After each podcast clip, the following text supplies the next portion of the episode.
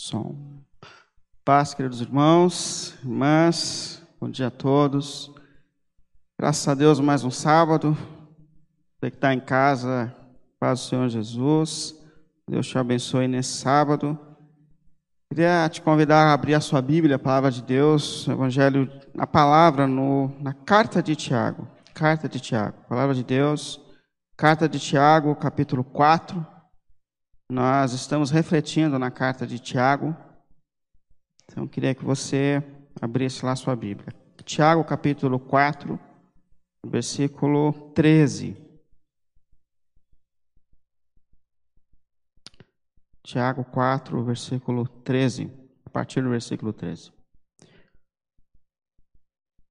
Diz assim a palavra de Deus. Ouçam agora, vocês que dizem hoje ou amanhã iremos para esta ou aquela cidade. Passaremos a um ano ali, faremos negócios e ganharemos dinheiro. Vocês nem sabem o que acontecerá amanhã. Que é a sua vida? Vocês são como neblina que aparece por um pouco de tempo e depois se dissipa. Ao invés disso, deveriam dizer: se o Senhor quiser, viveremos e faremos isso ou aquilo. Agora, porém, vocês se vangloriam nas suas pretensões. Toda vanglória como essa é maligna. Portanto, pensem nisso. Quem sabe fazer o bem e não faz, comete pecado. Vamos orar? Deus querido, em nome, nome de Jesus, mais uma vez nós nos colocamos diante de Ti diante da Sua santa palavra. Pai, querendo ouvir a Sua voz, querendo perceber a Sua direção sobre as nossas vidas e sobre a nossa caminhada, Senhor. Por isso, nesse momento, nós mais uma vez nos colocamos diante de Ti, Senhor. Pelo nome santo de Jesus. Mais uma vez eu coloco diante de Ti esse momento onde a Sua palavra é ministrada, numa expectativa muito grande de que o Senhor fale conosco, de que o Senhor nos direcione, de que o Senhor nos alimente, de que o Senhor nos dê uma fé viva que se aplica a toda a nossa maneira de viver, Pai. Por isso, mais uma vez, colocamos a Sua palavra diante de Ti, colocamos as nossas vidas diante de Ti, Senhor. Todos esses que vieram ao encontro hoje pessoal, ou aqueles que de casa acompanharão a Sua palavra, ou aqueles que daqui a um tempo terão contato com essa palavra, seja como for, Senhor, que a Sua voz venha aos nossos corações e às nossas mentes o Evangelho venha sobre todos nós, Pai. Pelo nome de Jesus. Assim eu te peço, por tua graça. Amém. Amém. Pode sentar, por favor. Nós estamos aos poucos voltando à vida normal, mas aos poucos. A gente sabe que ainda está vivendo uma fase difícil da nossa história. Mas a gente tem refletido na carta de Tiago, carta de Tiago. E visto que Deus usou esse servo dele na, no primeiro século, Tiago é conhecido como um escritor prático, direto, que fala aquilo que tem que falar e que trabalha muito nos nossos corações e nas nossas vidas a questão da fé prática, a fé que se aplica na vida, na maneira de ser e de viver. Então, Deus fala seriamente a respeito disso por meio de Tiago ao nosso coração alertando a gente que a fé verdadeira é uma fé que vai se manifestar na nossa maneira de ser e na nossa maneira de viver. É isso que Deus tem falado para a gente. E nós vimos semana passada sobre fé. Fé nessa visão bíblica de que fé não é simplesmente é, mover Deus para realizar os nossos sonhos. Fé não é acreditar que tudo que a gente quer vai acontecer pelo poder da fé mas que a fé bíblica é, se aplica à nossa maneira de ser e de viver. Essa é a expectativa. Fé é confiança, confiança em Deus. Fé é confiar que aquilo que Deus pensou, planejou para a minha vida é o melhor que eu posso viver. Fé é confiar nos planos de Deus. É, é lutar comigo mesmo, com essa natureza que foi corrompida pelo pecado, para que a vontade de Deus se realize em mim, confiando que aquilo que Deus sonhou e planejou é o melhor que eu posso viver. Isso é fé, fé bíblica, fé bíblica. E hoje eu queria falar com você, ainda dentro desse conceito de Tiago, da fé prática que se aplica à nossa maneira de ser e viver, sobre a necessidade de definir o que é essencial na vida. O que, que é essencial na vida? A gente vive um tempo onde a grande maioria das pessoas se sentem cansadas e sobrecarregadas, mesmo na pandemia. Nós não tivemos uma, uma agenda mais tranquila a sensação de sobrecarga, a sensação de, de excesso de tarefa, a sensação de, de, demandas acima do que a gente dá conta, e o mundo mudou, mas a correria continua. Muitas pessoas se sentem cansadas no ambiente de trabalho, sobrecarregadas de trabalho, muitas pessoas concluem o dia é, com uma sensação de que não fez a sua missão, de que não fez o que deveria ser feito. É, é, esse mundo onde a mulher tem, não é múltipla tarefa, não sei se fala três, quatro, porque é mulher, é esposa, é mãe, é dona de casa e luta a maioria das vezes no mercado de trabalho para achar o seu espaço. Então a gente vive um tempo onde a gente se sente sobrecarregado. A maioria das pessoas se sentem é, sobrecarregadas. E se não bastasse a nossa rotina, que é tão grande, as demandas comuns, e a gente ainda tem essa questão do mundo virtual agora. Então a gente ainda tem que dar conta, porque o telefone não para de chegar mensagem, e não para de chegar e-mail, e você queira ou não, você tem que dar aquela olhadinha na rede social. E a gente lembra que algum tempo atrás, a única coisa que a gente tinha que atender era a campainha de casa. Né? Agora a gente atende a campainha, telefone, WhatsApp. Telefone era coisa para rico. Eu sou desse tempo. Vocês lembram disso? Telefone, meu irmão, isso era coisa de rico dentro de casa. Eu tinha um vizinho no bairro que tinha telefone e ele era central do bairro, entendeu? Todo mundo ligava para ele, coitado. Então, assim, mas hoje não, hoje está todo mundo com celular nas mãos, informação nas mãos, notícias nas mãos, rede social nas mãos, e isso com certeza também mudou muito a nossa rotina a nossa demanda diária. E a questão é que tudo isso tem trazido consequências para a nossa vida. É, essa sensação de sobrecarga, essa vida sobrecarregada, tem afetado a nossa saúde. É provado que a grande maioria das pessoas que estão sofrendo com lutas físicas, elas estão sofrendo, antes de tudo, com problemas emocionais. Essa desordem emocional, essa sensação de estresse, sobrecarga, é, lança sobre o nosso corpo é, tantos hormônios e tantas coisas que afetam todo o nosso corpo. É provado isso. As nossas doenças estão começando sempre nas nossas mentes, nas nossas mentes. Isso tem atrapalhado muito, isso é provado, o nosso rendimento no trabalho. Porque hoje ninguém se concentra mais em uma coisa. Então você está trabalhando, mas você está antenado com as suas mensagens. Você está trabalhando, mas você tem que ter uma antena com a rede social. Você, e, e quem faz tudo faz nada, como diz o ditado. Isso tem atrapalhado seriamente a demanda nas empresas, no ambiente de trabalho. E o que muito preocupa a gente, esse excesso de demandas tem atrapalhado os nossos relacionamentos. Eu não sei se só eu tenho a sensação, mas eu acho que não só eu mas que por vezes a gente está conversando com alguém e essa pessoa está olhando para você, mas ela não está pensando no que você está falando. Já tiveram a sensação de que ela está me olhando, mas a cabeça está longe? Já se, já se pegou cometendo esse erro? Eu por várias vezes. Eu aguento um tempo, eu percebo que chega um momento que eu começo a me desconectar. Falo, opa, volto para cá. A nossa mente está hiperativa, isso tem afetado os nossos relacionamentos. É comum hoje, numa mesa com cinco pessoas, Cada um está com o celular na mão e ninguém olhar nos olhos. É comum isso. É comum isso. E o problema é que essa, essa mente inquieta afeta a profundidade dos nossos relacionamentos. É o marido que não consegue mais escutar a esposa. É o pai que não consegue mais parar e olhar no olho do filho enquanto ele fala. Isso tem afetado os nossos relacionamentos. E também tem, obviamente, afetado o nosso relacionamento com Deus. Porque é o mesmo tipo de relacionamento.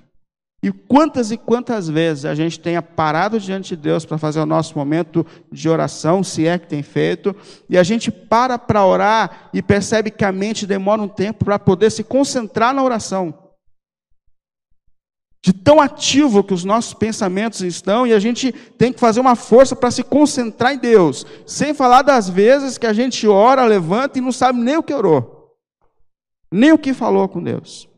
E, obviamente, diante das consequências que essa vida, que essa maneira de definir o essencial tem trazido para as nossas vidas, a gente é chamado por Deus a pensar como a gente vai colocar tudo isso em ordem. Como a gente vai definir o que realmente a gente precisa fazer. E eu tenho plena convicção dentro da palavra de Deus que Deus chama a gente para perceber em meio a tudo isso o que de fato é essencial. O que é essencial? Porque a partir do momento que você define o que é essencial, você alinha sua vida naquilo que você realmente deve fazer e viver. Então, o que é essencial? Quais são as reais prioridades da sua vida? Uma coisa muito importante: menos é mais. Menos é mais. Quem faz tudo faz nada. O que, é de fato essencial? O que, Deus realmente colocou nas suas mãos para você viver, lutar e desenvolver? Qual que é a essência da sua vida? Porque a gente, por vezes, a gente gosta de hiperatividade.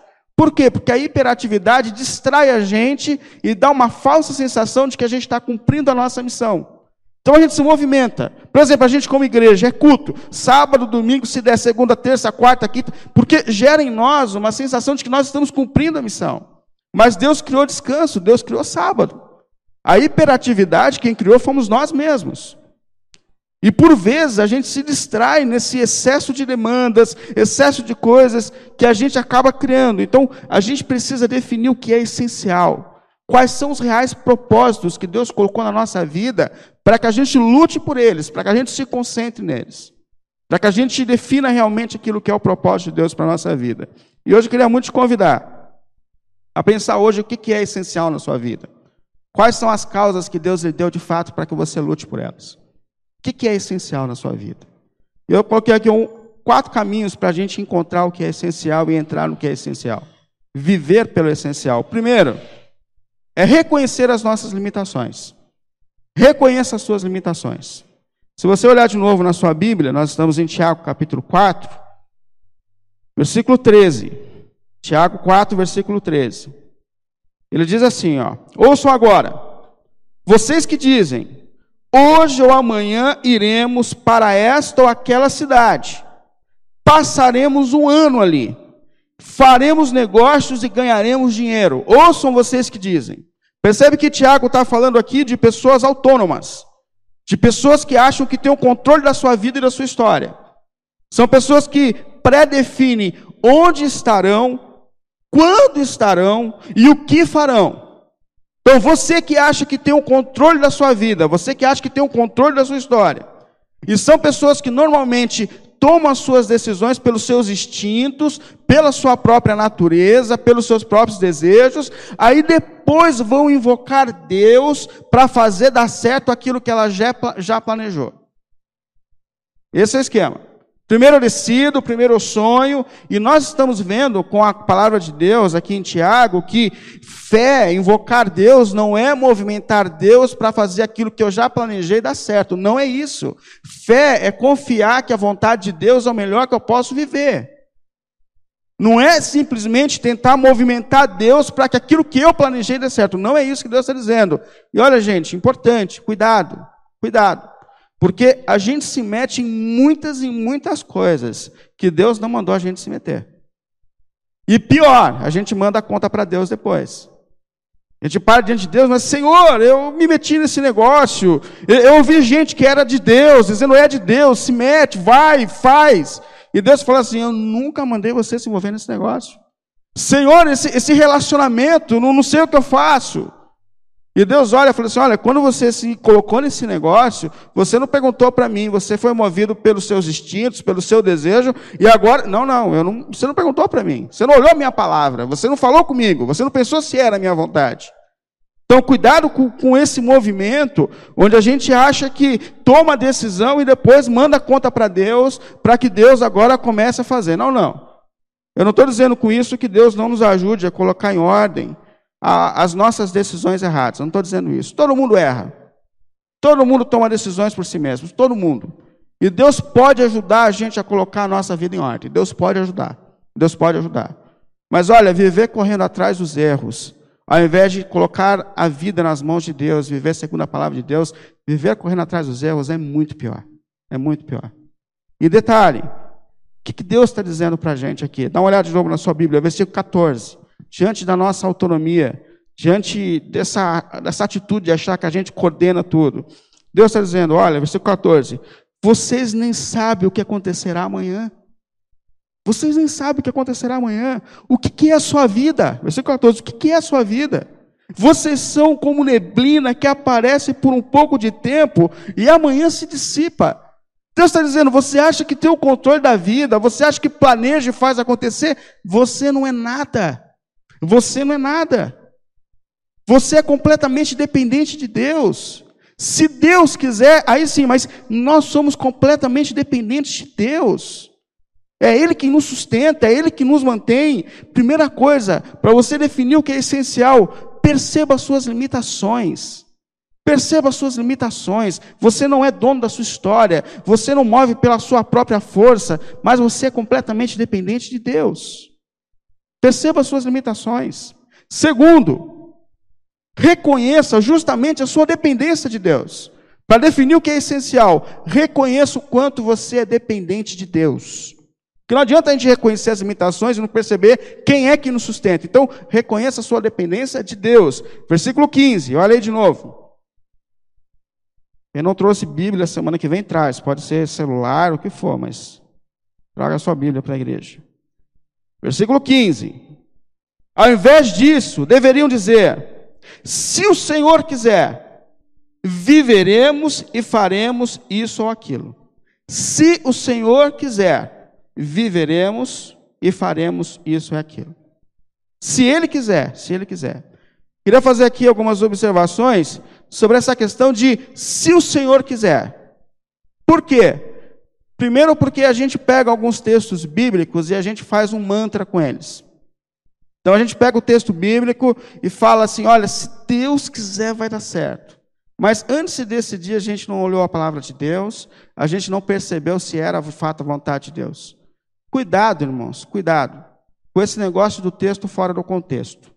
Porque senão ele vira um mantra, ele vira uma declaração positiva. E não é isso. Todo texto está preso ao seu contexto. Então, quando você lê um texto bíblico, uma frase bíblica conhecida, você tem que perguntar: quem falou isso? Por que falou isso? Para quem falou isso? São perguntas essenciais para ler a Bíblia. Quando falou isso? Qual a circunstância que falou isso? Já citei esse exemplo, mas, por exemplo, a gente pega o texto de Paulo dizendo assim: tudo eu posso naquele que me fortalece. Aí vira uma declaração de poder. Eu posso tudo, eu posso conquistar tudo, é prosperidade, é bênção. Aí quando você vai para o texto, quando você vai para o autor do texto e para a circunstância do texto, você vê um homem que está preso, você vê um homem que, por causa da vontade de Jesus, perdeu a sua família, você vê um homem que perdeu todos os seus bens, você vê um homem que passou por três naufrágios, que foi espancado, que está preso e sendo condenado à morte. Aí alguém olha para Paulo e fala: Cara, como você aguenta essa vida? Aí ele fala assim: Eu posso todas as coisas porque há um Deus que me sustenta. Isso não é uma declaração de poder, isso é uma submissão e sujeição à vontade de Deus. Então, cuidado, porque usar os textos sem o seu contexto foi a maior fonte de heresia na igreja. As igrejas começaram com esse negócio de desprender o texto, aí virou declaração de poder, declaração positiva. Isso não é bíblico. Isso não é bíblico. Inclusive no versículo 16, Tiago fala assim: ó, esse negócio de viver por si mesmo, isso é diabólico. Isso é diabólico. Confiar nas suas próprias forças, no seu próprio poder, pode ir lá, versículo 16. Isso é do diabo, isso não é de Deus. O servo de Deus vive na dependência e não da determinação no seu próprio poder. Cuidado com isso. Então não é aqui um mantra, se Deus quiser, não, não. Toda decisão é pautada na vontade de Deus. E se ele quiser, sim, aí sim faz sentido dizer, se ele quiser, vai dar certo. Segundo, não é um chamado para irresponsabilidade. Porque aí a pessoa fala assim: bom, eu não vou ficar me matando muito, porque se Deus quiser, vai dar certo. Mas se não quiser, Aí vira irmão, discípulo daquele irmão do, do Zeca, né? Zeca Pagodinha, que é deixa a vida me levar, e a vida leva eu, e o negócio vai rolando, se der certo, deu. Não é isso que Deus está dizendo. Não é isso que Deus está dizendo. E o que, que Deus está dizendo aqui? Se organize, defina aquilo que é essencial, defina as suas prioridades, olhe para a palavra de Deus e olhe para o seu chamado, olhe para quem você é. E, e a partir da vontade de Deus, faça planos, faça planos. E a partir da vontade de Deus, você pode dizer: se Deus quiser, vai acontecer. Se Deus quiser, eu vou viver para a glória de Deus. Se Deus quiser, os planos de Deus vão se fazer na nossa vida. Porque Deus está dizendo para a gente: olha, no seu próprio poder você não é capaz de nada. Mas se eu quiser, dentro da vontade de Deus, dentro dos propósitos de Deus, aí sim nós conseguiremos viver para a glória dele mesmo. É isso que Deus está dizendo. Se Deus quiser, dentro da vontade dele. Segundo, segundo não, terceiro, como separar aquilo que de fato é essencial? Defina aquilo que é a sua prioridade. Defina aquilo que é a sua prioridade. Aí você pode dizer assim, tá, mas como que eu vou definir as minhas prioridades? Como que eu faço essa questão? Irmãos, uma coisa que eu aprendi há algum tempo e que eu aplico para a minha vida e tento aplicar para a minha vida o tempo todo, porque me abençoou muito. Se você não definir as suas prioridades, se você não fizer a sua agenda, as pessoas farão por você. E principalmente as pessoas que não têm agenda. Se você não definir o que é essencial na sua vida, qual é o seu chamado, você vai viver para servir as pessoas e as pessoas vão consumir todas as suas forças. Então, defina a sua agenda. Esses dias eu estava dirigindo e, e, tocou meu celular, aí eu coloquei no Viva Voz, eu estava no, no, no farol, coloquei no Viva Voz, era um amigo querido que é pastor, dizendo, pastor, a gente fez um conselho aqui de algumas igrejas e nós decidimos que você vai dar uma palestra para a gente sobre determinado assunto. É dia tal, horário tal. Vai ser pela, pela, pelo Zoom, tal. Então fica tranquilo, você vai. Então, assim, nós escolhemos você. Todo mundo citou você e. Aí eu falei assim, então posso confirmar? Estou na reunião agora aqui. Posso confirmar? Posso confirmar? Eu falei, não, não pode confirmar, não. Peraí que eu vou chegar em casa. Tinha um monte de coisa para fazer no dia ainda. Cheguei, já estava à noite. E em casa tinha coisas para fazer também. Então eu fiz o que eu tinha agendado para fazer em casa. Aí eu percebi que ficou muito tarde. Eu falei, eu vou responder amanhã. Aí no outro dia de manhã, eu orei a Deus, eu fiquei parado pensando, eu tinha tanta coisa para fazer.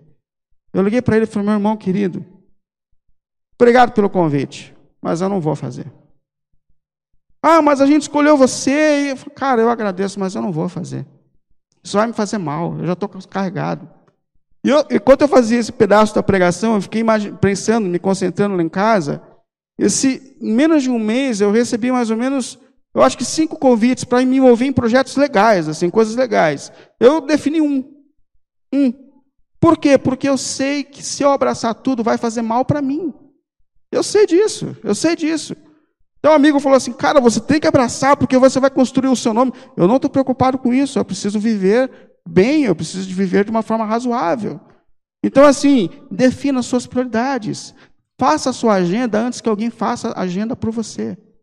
Aí vem a questão: como que eu defino as minhas prioridades? Como eu defino aquilo que é prioridade na minha vida? Essa pergunta você responde a partir da questão: quem é você? Quem é você? Por exemplo, se você perguntar para mim como você define as suas prioridades, eu faço para mim quem eu sou. Eu sou Willy, marido da Simone e pai de um rapazinho chamado Vitor, que me deixa louco. Cinco anos. Mas a minha missão na vida começa neles. Neles que eu encontro prioridade. É neles. Eu sou marido da minha esposa. Antes de tudo, eu sou, eu tenho uma missão nela e ela tem em mim.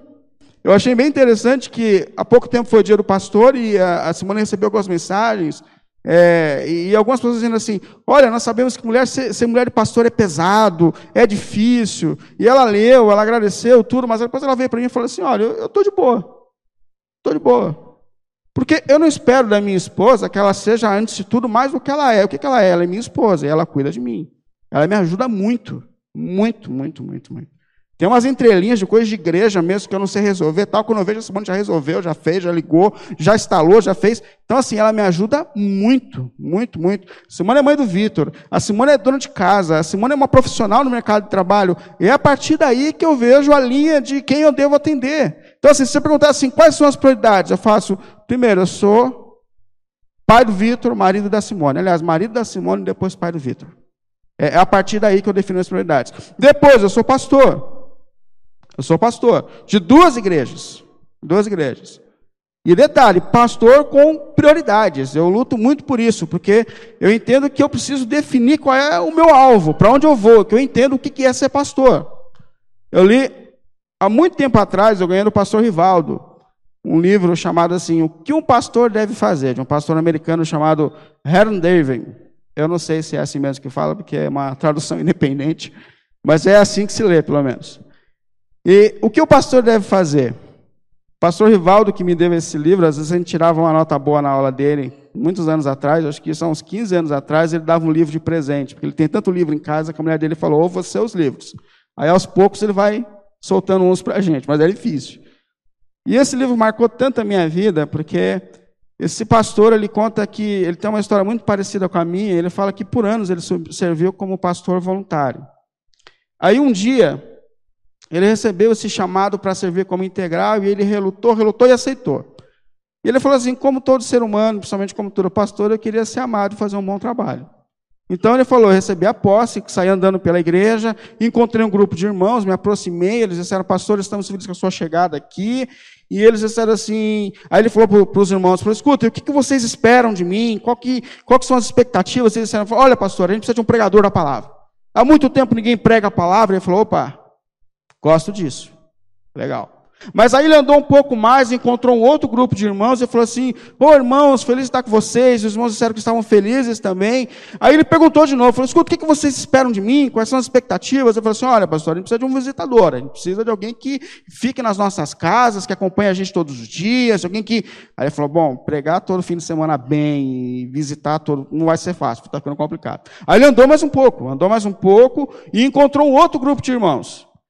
Aí ele falou, não sei se eu pergunto, né? E foi se aproximando e eles disseram, pastor, mas nós queremos dar as expectativas que nós temos para o senhor, vem cá. E ele falou, vixe, o que, que vocês esperam? Falei, oh, a gente precisa de um evangelista, precisa de um evangelista, porque a gente não sai mais para a rua para fazer evangelismo. Ele falou, meu pai do céu, pregar, visitar e fazer evangelismo. Mas aí ele andou mais um pouco e encontrou outro grupo. E a mesma história. O que vocês esperam? Espero que nós temos um grande administrador. Olha, esse templo é alugado, está abandonado, precisa de um administrador. E assim foi. Aí ele falou que naquele momento, ele falou assim: eu preciso ouvir de Deus o que eu preciso fazer.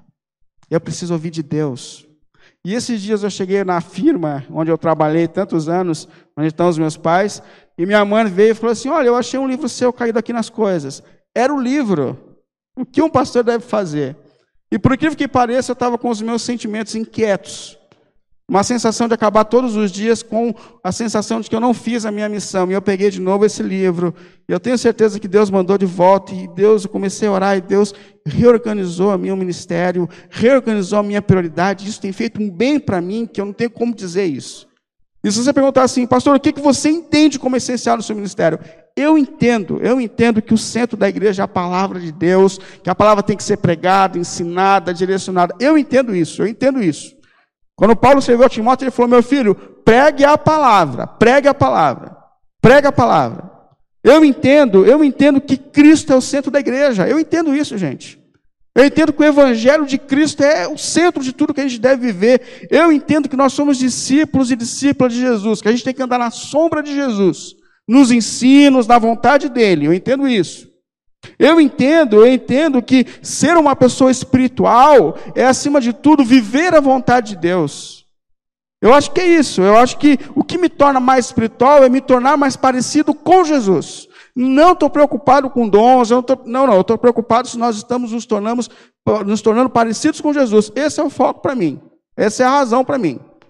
Isso é a verdadeira espiritualidade. Ninguém pisou nessa terra mais espiritual do que Jesus. Então, o que me torna mais espiritual é me tornar mais parecido com Jesus. Isso é essência para mim. Eu, eu entendo, eu busco uma espiritualidade viva. Não estou tão preocupado com o que a gente vai viver aqui exatamente, mas com o que a gente vai viver além daqui. É isso que eu estou preocupado. As nossas famílias, as nossas casas, os nossos relacionamentos, porque fora isso, é hipocrisia, gente. É hipocrisia. Deus pode nos dar cultos maravilhosos. Eu quero culto, eu me importo muito com o culto, com a qualidade do culto. Mas eu procuro uma espiritualidade viva que se aplica na minha maneira de viver. E eu pergunto a você: quem é você? Quem é você? Faça essa pergunta para si mesmo. Quem é você? Você, você é esposa? Porque você sabe que a gente em nome das demandas da vida, a gente deixa as questões essenciais que Deus colocou para a gente para viver aquilo que a gente acha que a gente quer viver, o que as pessoas esperam que a gente viva. Você é marido? Tem lembrado disso? Antes de ser pai e mãe, nós éramos esposos. Você é filho. Quem é você? Qual é o seu chamado? O que Deus quer da sua vida? Faça essa pergunta para você mesmo. E por último, para a gente definir o que é essencial, lute por aquilo que Deus tem colocado na sua vida. Repense quais são as suas reais prioridades. Lute para viver aquilo que, te Deus, que Deus te deu como sentido para a vida. Que Tiago continua o texto dizendo assim, agora no versículo 17. Portanto, pensem nisso. Ó, coloquei o tema na série de pense, eu não tinha me ligado nisso, mas pensem nisso, pensem nisso. Quem sabe que deve fazer o bem e não o faz, comete pecado. Pensem nisso. Quem sabe o que é certo e não faz, comete pecado. Eu acho curioso que muita gente fica me perguntando assim, pastor, e se a gente não guardar o sábado, a gente vai para o inferno? E se eu não trouxer os meus dízimos para a igreja, eu vou para o inferno? Olha, gente, salvação, ela acontece por aquilo que Cristo fez por nós na cruz do Calvário. Você nunca vai alcançar as expectativas de Deus e das pessoas. A nossa salvação veio por meio de Cristo e do seu sangue derramado na cruz do Calvário, e não pela nossa obediência imperfeita. Agora, como cada um de nós tem correspondido à graça e à salvação que nos alcançou, é muito pessoal. E só Jesus é capaz de julgar.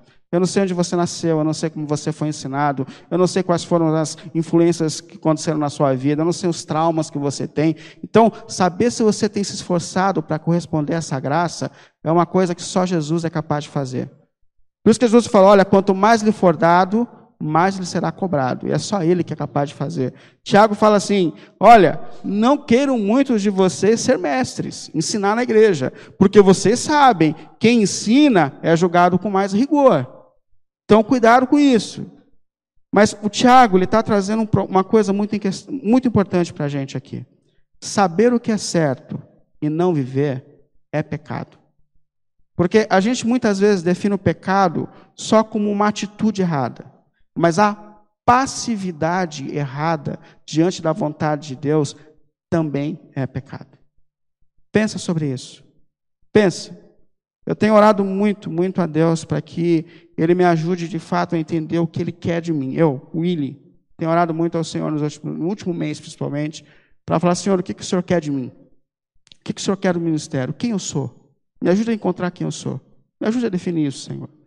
E Deus tem colocado na minha mente coisas as quais eu entendo como essenciais para a vida pessoal e para a vida ministerial. E detalhe, Deus tem me preparado também para o fato de que ninguém, nem todo mundo vai concordar comigo, nem todo mundo vai caminhar. Deus tem me preparado para isso também, para essa realidade.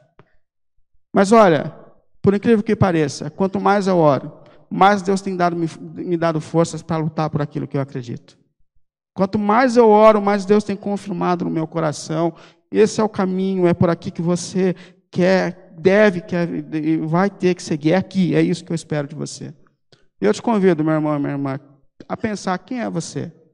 Quais são as essências da sua caminhada? O que, Deus colocou como essencial para você?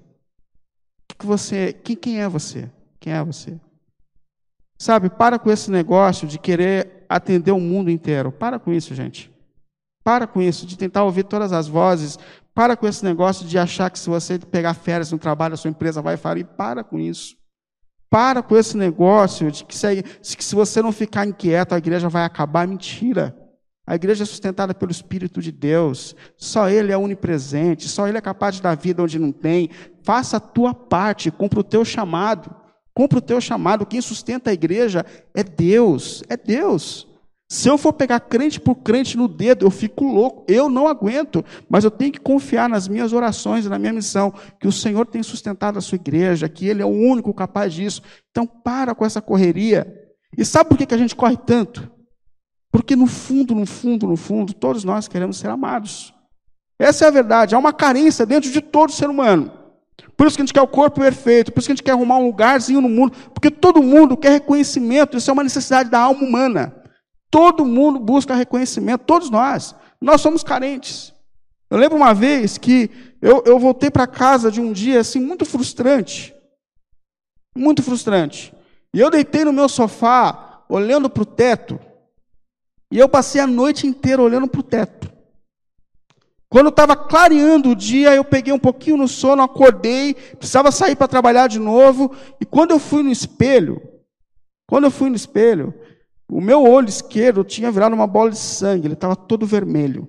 É óbvio, olho, eu fiquei apavorado, falei, meu Deus, o que aconteceu comigo? E eu comecei a ligar nos oftalmos, ninguém podia atender na hora, e eu comecei a ficar desesperado, eu tive que agendar. Aí eu fui para a internet. Achei um olho igualzinho o meu, idêntico meu. Eu descobri que é uma veinha no olho, o olho é feito por pequenas veias, e que essas veias podem estourar, e quando elas estouram, mancha o olho. Mas que isso passe em 15 dias, eu estava enxergando bem, eu falei, bom, é isso. Aí eu fui para a razão, por que isso aconteceu comigo. Aí estava lá, duas razões. Primeiro, pressão alta. Eu tenho pressão baixa. Segunda razão, estresse. Estresse. Aí eu olhei para o meu olho, olhei para mim e falei, meu Deus do céu, o que, que eu estou fazendo comigo mesmo? O que eu estou fazendo comigo mesmo? E eu separei um tempo para falar com Deus a respeito disso, para orar a Deus a respeito disso, e para tentar ouvir Deus a respeito disso. Então eu orei, eu li a palavra de Deus, eu li autores que eu gosto, que eu respeito. E em meio a tudo isso, dessa busca, eu me deparei com aquele momento em que Jesus, dentro da palavra de Deus, Jesus ele estava sendo batizado e ele sai das águas. Quando ele está saindo das águas, vem uma voz do céu dizendo: Olha, você é meu filho amado, eu, te, eu me comprazo em você. Só que naquele momento, Jesus não tinha feito nada. Jesus não tinha feito nada, Jesus não tinha feito um milagre, Jesus não tinha feito uma pregação, Jesus não tinha feito nada. Mas já vinha uma voz do alto dizendo: Olha, você é meu filho amado, e eu tenho prazer em você. E eu percebi na palavra de Deus que Deus nos ama em Cristo. Que o amor que Deus tem manifestado sobre nós é o amor que Ele manifesta sobre o seu Filho. Que não é um amor por aquilo que nós somos, pelas demandas que nós alcançamos, nas expectativas que as pessoas têm de nós e eu lembro que eu olhei para Deus e eu falei assim, Senhor, mas olha para mim, na minha idade, eu não alcancei isso, eu não cheguei ali, eu não sou isso, eu, eu não tenho sabedoria o suficiente, eu não encontrei um lugar perfeito no, no, mundo. E ele falou assim, olha, você é meu filho amado, eu tenho prazer em você, eu decidi amar você. Quem sabe você olha para Deus nessa correria da vida, na expectativa de alcançar as expectativas, e Deus está dizendo assim, calma, eu te amo. Eu te amo, eu decidi amar você. Mas, Senhor, eu não, eu não, eu não sou a mulher que eu deveria ser. O Senhor conhece a minha história, o Senhor conhece as minhas falências, o Senhor conhece os meus erros. O Senhor... Mas Deus está dizendo assim: olha, você é minha filha, eu decidi amar você, eu tenho prazer em você, eu criei você, você é meu filho amado, eu te amo. Não pela quantidade de coisas às quais você dá conta, não pelas expectativas do mundo que você conseguiu alcançar, mas pelo fato de que eu decidi te amar e eu vou continuar te amando. Então acalme o seu coração. Acalme o seu coração. E é diante desse amor, dessa graça persistente sobre nós, desse cuidado de Deus sobre nós, que nós somos chamados a definir o que de fato é essencial.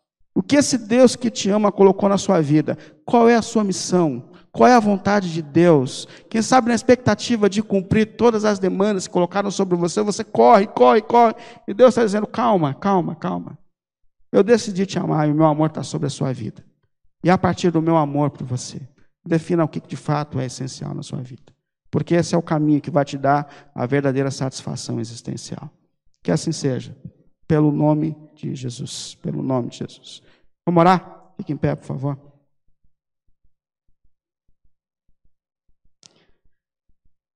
Senhor Deus, mais uma vez nós nos colocamos diante de Ti, meu Pai.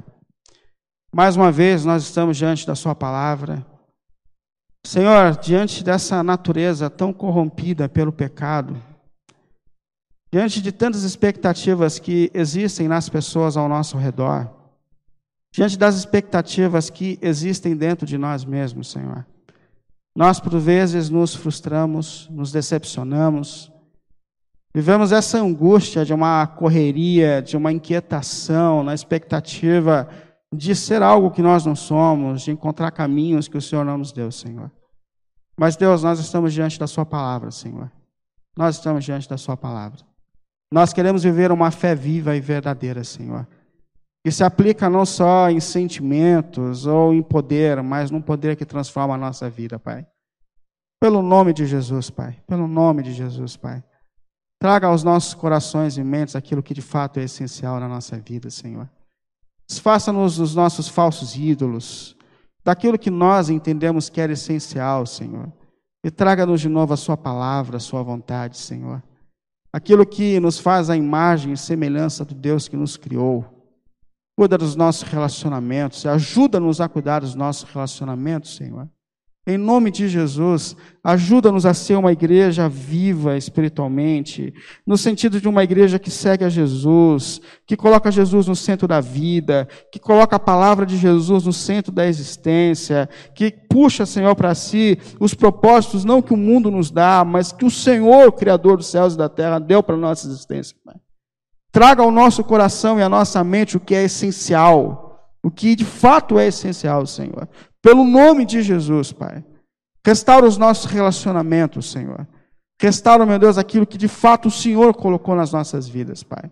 Eu oro assim, Pai, com os meus irmãos e irmãs, Senhor, para que a luz da Sua palavra venha sobre a nossa mente e o nosso coração, Senhor. E a partir da Sua palavra e dos seus propósitos na nossa vida, a gente reencontre aquilo que realmente é essencial, Pai. Pelo nome de Jesus. Pelo nome de Jesus. Amém? Amém.